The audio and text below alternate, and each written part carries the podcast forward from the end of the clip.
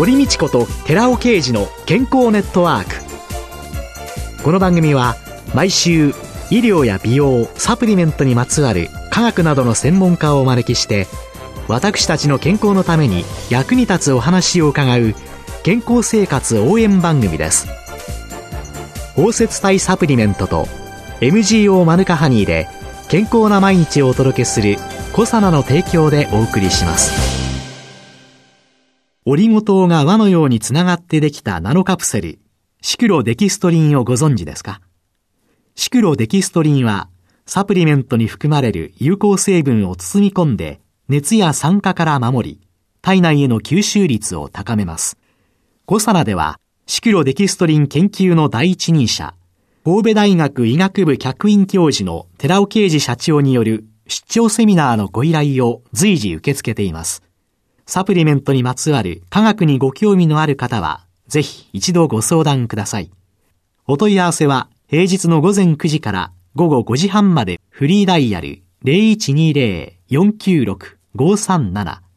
フリーダイヤル0120-496-537寺尾啓治のシクロデキストリン出張セミナーのお知らせでした。こんにちは、堀道子です。今月は一般社団法人大人のダイエット研究所代表で管理栄養士シニア野菜ソムリエの岸村康代さんをゲストに迎えて正しく痩せる健康にいい食事ダイエット法をテーマにお送りしています。どうしても食べ過ぎてしまう、そんな時の対処法っていうのが翌日野菜をちょっと多めに考えましょうっていう。でもどうして野菜がいいんですかね？野菜というのは 200g ぐらい食べてもだいたい60キロカロリーぐらいなんですね。トマトだと1個がだいたい 100g ぐらい。人参だと1本が 150g ぐらい。レタスだと1個がだいたい3、400g ぐらいなんですね。でも結構な量ですよね。そうですね。レタス半分っていうとかなりのボリュームだと思うんですけれども、同じ 200g をご飯で食べると、だいたい300キロカロリーを超えてしまうんですね。そうするとカロリーがかなり低いということはい。なので、同じ一品なのに、野菜はたっぷり満足するまで食べても、そんなにカロリーって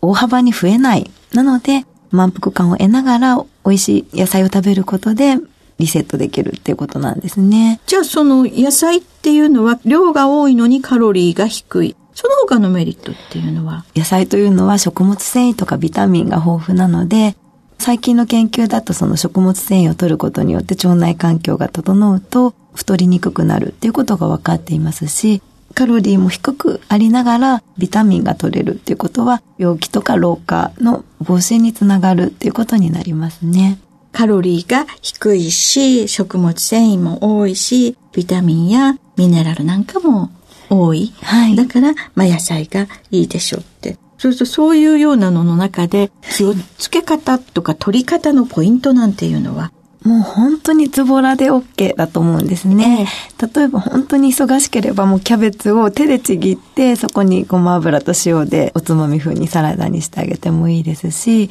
いつものご飯にちょい足しする。例えばラーメンにも豆苗とかをちょきちょきキッチンバサミで切って入れてあげるとかでもいいですし、本当にズボラにちょい足しするっていうイメージでも OK です。何かに野菜をちょい足しする。そうですね。あとはキノコとかもこう舞茸だったらほぐすだけで炒めればかなり傘も減って大量に食べられるので、そんな形に難しく考えないで手軽にとっていただくのが長く続けるコツですね。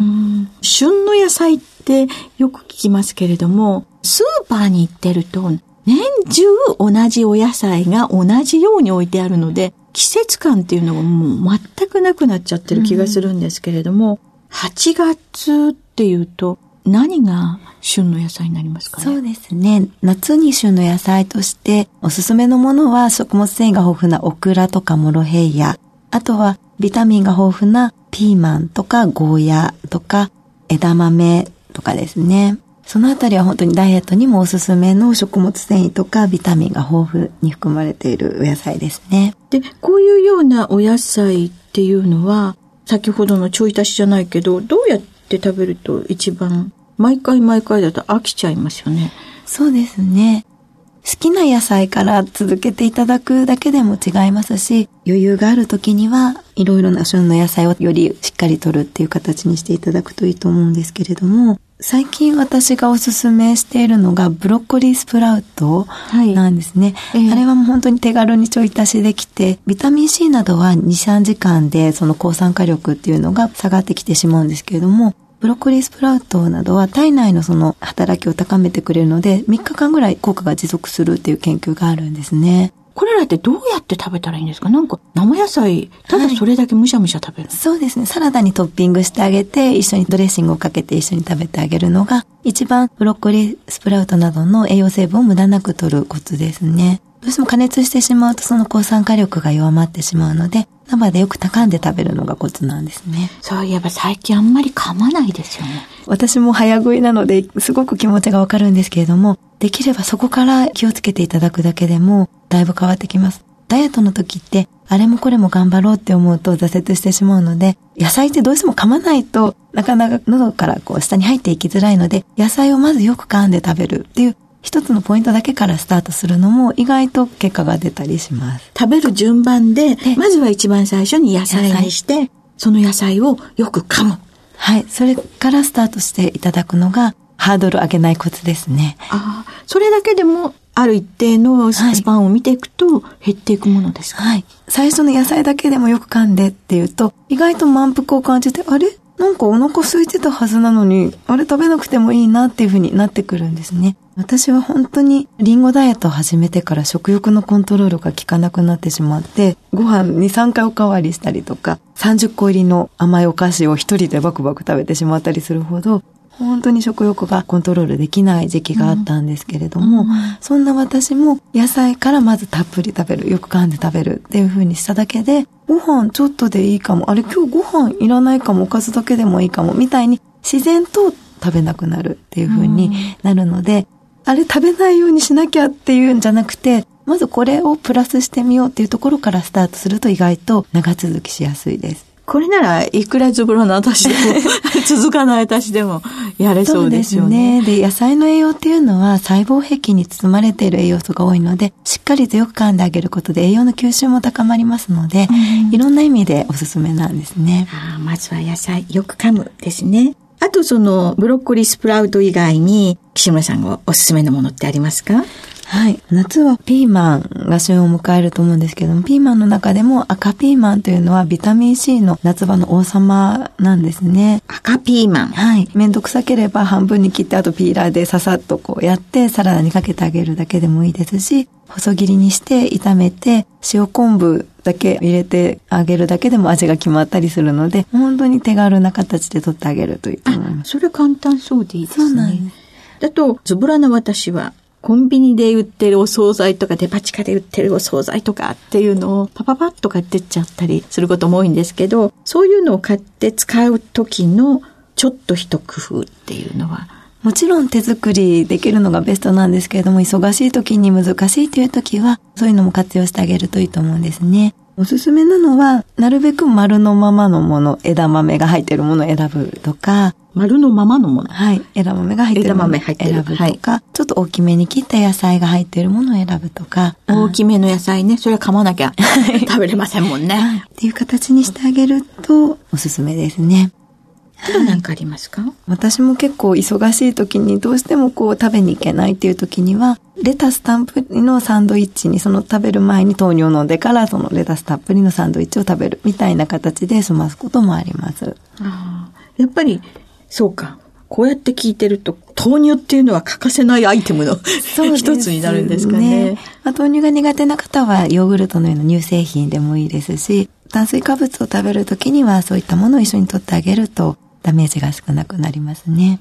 気になるのは、岸村さんはそのダイエットにいろいろこう繰り返して、ちょっと挫折をし、ご自分なりの間違ったダイエットだったんだっていうことで、今こう提唱されてるわけですけれども、この一週間の中で、岸村さん自身のお食事生活っていうのは、どんな風に気をつけられ、どんなことをされてましたそうですね。先ほどと重複してしまう部分もあるんですけれども、食べたいものはランチに持ってくるっていう形にしてるんですね。はいどうしても夜はお付き合いの食事がある時も多いので、まあ、その次の日は特に野菜ビュッフェがあるお店に行って野菜のシャワーを浴びるようにしたり、その次の日だけはマクロビのお店に行くとかっていう形でリセットするようにしてみいます。野菜ビュッフェね。私初めて先日、とあるホテルの野菜ビュッフェに行ったんですよ。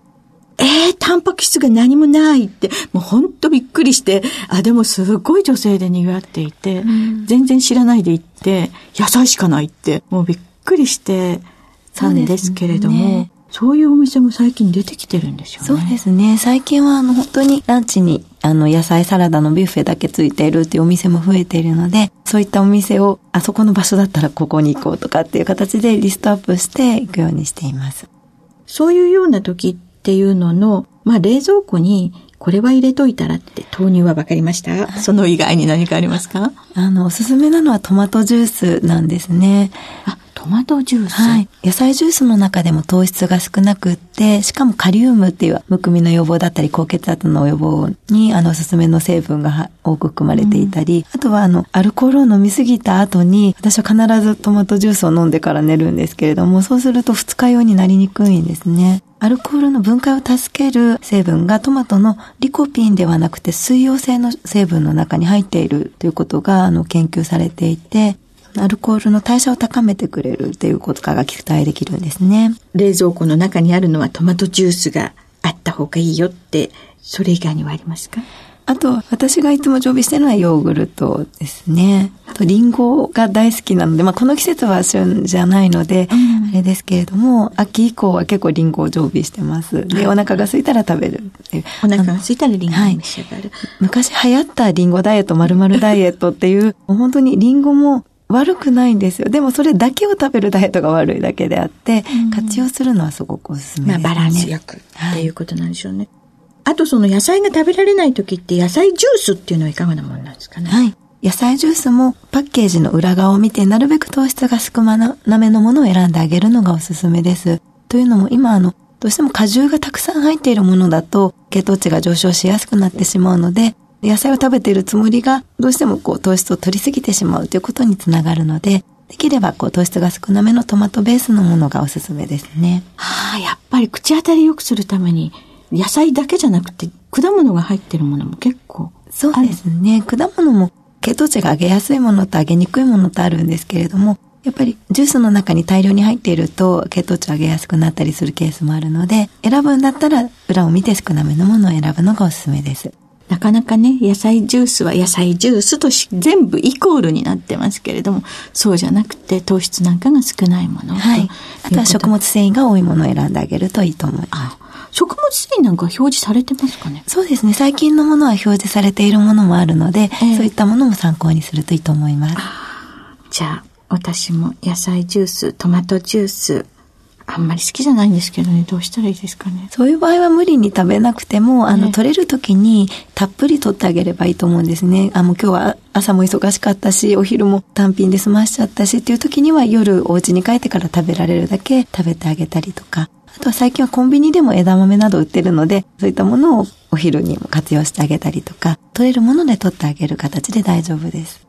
もうあの、岸村さんのお話を伺っててよくわかりました。いかに無理をしないかっていうのを、一生懸命こうできることっていうのを、できることっていうのをお伝えいただいてるんだなっていう、私もちょっと頑張ってみます。今週のゲストは、一般社団法人大人のダイエット研究所代表で管理栄養士、シニア野菜ソムリエの岸村康代さんでした。来週もよろしくお願いします。続いて、寺尾刑事の研究者コラムのコーナーです。お話は、小佐野社長で神戸大学医学部客員教授の寺尾啓二さんです。こんにちは、寺尾啓二です。今週は本当に注目すべきは還元型コエンザイム9点ではなく、吸収型コエンザイム9点、そのシリーズの3です。美しくみずみずしい健康な肌を保つためには、というタイトルでお話しさせていただきます。前回は吸収型コエンザミ9点とビタミン C の併用サプリメントを摂取することで、神秘における効率的なコラーゲン酸性によって高い美肌効果が得られるといった興味深い内容の検討結果を紹介しました。コラーゲンは皮膚、神秘内だけではなくて血管とか骨とか腱、歯など、ほとんどの組織に存在する繊維状のタンパク質です。この肌試験によって吸収型コエンザイム Q10 とビタミン C の併用サプリメントを摂取することでコラーゲンが産生することは明らかですので当然このサプリメントは体の中の血管や骨などの組織に対する老化防止作用や機能性改善効果も期待できるわけです。でも美しくみずみずしい健康な肌を保つためにはコラーゲンに限らず体の中にあるタンパク質、すべてをできる限り正常な状態で維持することが大切なわけです。生まれたばかりの赤ちゃんの肌を思い浮かべてみてください。赤ちゃんの肌はきめ細かく大変みずみずしい肌をしています。実際、胎児の体の水分は90%を占めているわけです。で、それが新生児で75%となり、大人になると60%から65%が体内の水分なわけです。そこまで低下していく。その後も老化とともに60%を切って水分は減っていきます。その理由は明らかです。体の中のタンパク質が減って、その分水を嫌う脂肪が増えるからです。つまり、タンパク質は水を十分含んでくれるわけですけども、一方で脂肪が増えてくると、脂肪は油ですから水を嫌うわけです。で脂肪が増えただけ水は減っていくということです。筋肉はタンパク質ですので、筋肉がある間は十分水を蓄えることができる。タンパク質の中で筋肉が最も大きな割合を占めておりまして、筋肉もコラーゲンと同様に維持することが健康な体肌のためには大変に重要なわけです。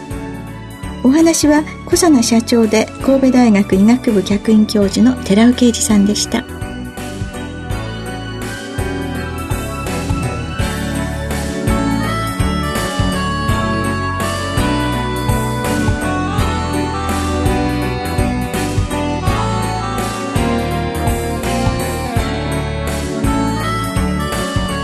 ここでコサナから番組お聞きの皆様へプレゼントのお知らせです。1日摂取量に制限がなく無味無臭のアルファシクロデキストリンを使用した新しい食物繊維コサナのピュアファイバーを番組お聞きの10名様にプレゼントします。プレゼントをご希望の方は番組サイトの応募フォームからお申し込みください。コサナのピュアファイバープレゼントのお知らせでした。